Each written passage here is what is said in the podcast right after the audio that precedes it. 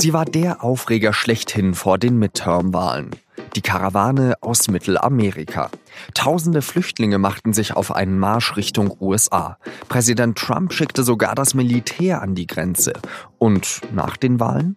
Da hört man nicht mehr ganz so viel. Was aus der Karawane geworden ist, erzählt uns gleich unser SZ-Mittelamerika-Experte Sebastian Schöpp. Ich bin Jean-Marie Magro und Sie hören den Nachrichtenpodcast der Süddeutschen Zeitung auf den Punkt. Donald Trump hat nicht mit Worten gespart, um vor der Karawane aus Mittelamerika zu warnen. Da komme eine Invasion auf die USA zu, ein feindlicher Überfall. Caravan after caravan into our country, overwhelming your schools, your hospitals, and your communities. In that caravan, you have some very bad people. These are tough people. These are not angels. These are not little angels. And you take a look at the scene where thousands and thousands of people are marching. Mitte Oktober machen sich mehr als 5000 Menschen aus Mittelamerika auf den Weg in die USA. Die meisten kommen aus Honduras, El Salvador und Guatemala. Den größten Teil des Weges legen sie zu Fuß hinter sich. Sie müssen schwimmen, den Helikoptern der Grenzpatrouillen entkommen, sie finden kaum Unterschlupf und Nahrung gibt es auch kaum. Nach tausenden Kilometern Strecke sind mittlerweile etwa 4000 Marschierer von La Caravana in Tijuana angekommen, der Grenzstadt zwischen Mexiko und den USA. Und dort ist wahrscheinlich Endstation.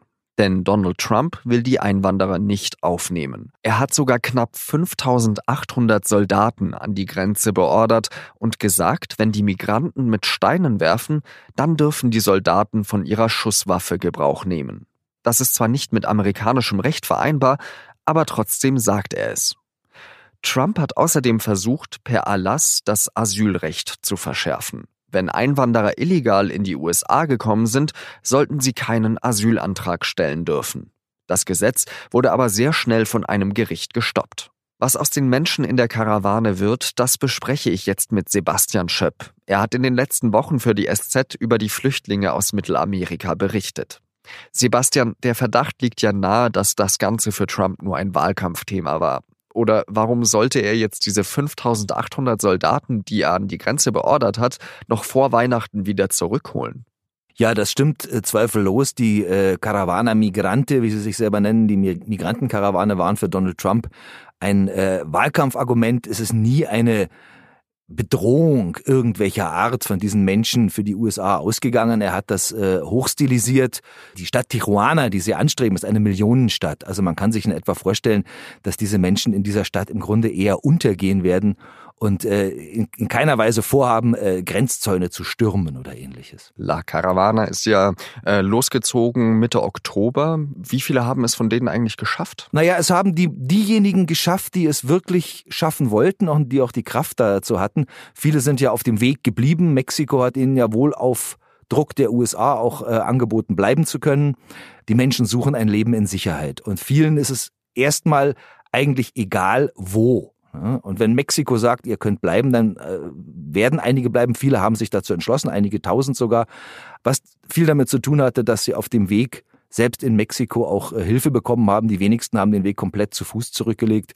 Äh, Lastwagenfahrer haben sie mitgenommen. Einige Bundesstaaten haben sogar Busse zur Verfügung gestellt, allerdings weniger aus Menschenfreundlichkeit als vor allem deswegen auch um die, ja, um die Menschen loszuwerden. Das muss man leider sehen. Das waren ja sehr beeindruckende Bilder, weil die eben auch in so einer ries in einem riesigen Pulk ja marschiert sind. Sind die auch die ganze Zeit so gruppiert geblieben? Der Pulk war ja eigentlich der Grund, äh, äh, warum sich die Karawane äh, formiert hat, denn der Weg durch Mexiko ist extrem gefährlich. Ich würde sagen, er ist ähnlich gefährlich wie der Weg, den die Flüchtlinge nach Europa über das Mittelmeer zurücklegen.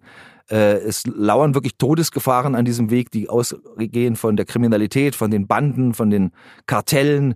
Und äh, wenn man im Pulk marschiert, wenn man zusammengeht, äh, sind die Gefahren eben etwas geringer.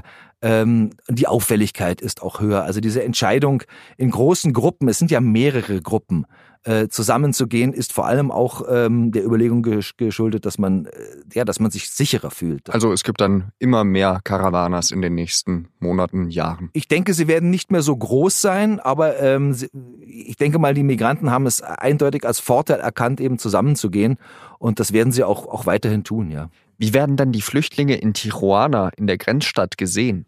In Tijuana ist es natürlich so, dort stößt die Caravana auf, ähm, ja, sie stellt dort für viele Einheimische eine Art Konkurrenz dar. Das ist das Problem. Tijuana ist ja ein, eine Grenzstadt ähm, mit sehr viel Tourismus aus den USA, äh, mit sehr viel Industrie auch. US-amerikanische Firmen haben dort im Zuge des Freihandelsabkommens NAFTA Produktionsstätten für alles Mögliche aufgemacht und viele Menschen, die dort Jobs haben, befürchten jetzt, dass sozusagen die Neuankömmlinge da eine Konkurrenz auf dem Arbeitsmarkt darstellen werden, zumal ja die mexikanische Regierung äh, ihnen das auch in Aussicht gestellt hat. Und das empfinden jetzt manche Einheimische als eine Konkurrenz und wie das dann oft in solchen Situationen ist, gibt es Auseinandersetzungen, die haben sich aber bisher sehr in Grenzen gehalten. Präsident Trump hat ja auch gesagt, äh, die, ich nehme die Leute nicht auf, sondern die sollen sich halt bewerben wie alle anderen auch. Trifft er da einen wahren Kern?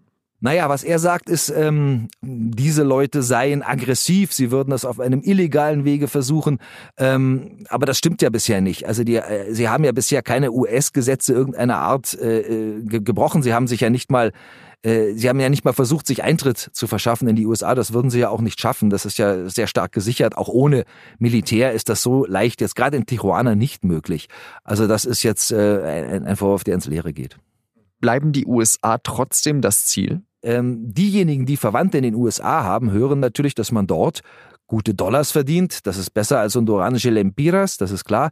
Ähm, und auch sehr viel mehr verdienen kann. Aber sie wissen auch, dass das Leben dort sehr hart ist. Also sie machen sich da keine großen Illusionen. Nur die Situation in Mittel Mittelamerika ist so katastrophal in vielen Ländern, dass es, ein, dass es dass den Leuten die Nachteile egal sind. Sie gehen erst mal los. Das ist eine, ein menschliches Bedürfnis, wenn du in einer schlechten Situation bist. Du willst erst mal irgendetwas unternehmen. Ob das dann aussichtsreich ist, das ist die zweite Frage. Der Traum bleibt natürlich der Traum, weil wenn du keinen Traum hast, dann äh, nimmst du natürlich auch diese ganzen, diese ganzen äh, Entbehrungen und, und äh, Probleme, die sich dir da, da bieten, die ganzen Lebensgefahren nicht in, in Kauf. Also der Traum ist natürlich wichtig. Vielen Dank, Sebastian Schöpp. Danke auch. Und jetzt habe ich noch drei weitere Nachrichten für Sie. Schon wieder gibt es ein neues Urteil in der Dieselaffäre. Ein Besitzer eines sechs Jahre alten VW Golf TDI hat vor dem Landgericht Augsburg geklagt und fast 30.000 Euro, also den vollen Kaufpreis des Wagens plus Zinsen, zurückbekommen. Der zuständige Richter geht in seinem Urteil von einem sittenwidrigen Verhalten von Volkswagen aus. Der VW-Konzern habe den Kunden getäuscht und so Umsatz und Gewinn erzielen wollen. Volkswagen will gegen das Urteil Berufung einlegen. Die Große Koalition hat sich zusammen mit den Grünen und FDP darauf geeinigt, das Grundgesetz zu ändern. Und zwar, damit der Bund in Zukunft Geld in die Digitalisierung der Schulen investieren kann. Schulen sollen Zuschüsse bekommen, um zum Beispiel Laptops und Tablets anschaffen zu können. Bildung ist in Deutschland Ländersache. Deshalb gibt es eigentlich ein Kooperationsverbot zwischen den Bundesländern. Um das zu ändern, braucht es sowohl im Bundestag als auch im Bundesrat eine Zweidrittelmehrheit.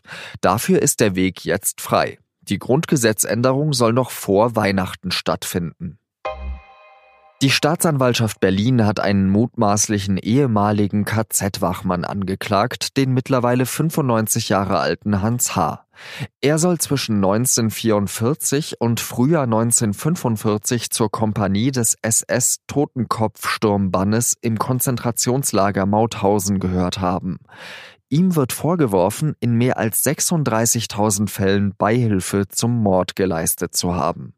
Hans H. soll der Anklage folgend die Tötungen gefördert oder zumindest erleichtert haben. Die meisten Opfer wurden vergast. Mauthausen war das größte Konzentrationslager auf dem Gebiet des heutigen Österreichs. Das war der SZ Nachrichten Podcast auf den Punkt. Redaktionsschluss war 16 Uhr. Vor etwas mehr als einem Jahr, da kochte ja die Affäre um den Hollywood-Produzenten Harvey Weinstein hoch. Und heute, da hat sich in Hollywood nicht so richtig viel geändert, schreibt Susan Wahab Zadeh im Feuilleton der Süddeutschen Zeitung am Wochenende. Ich wünsche Ihnen viel Spaß beim Lesen und ein schönes Wochenende. Adieu.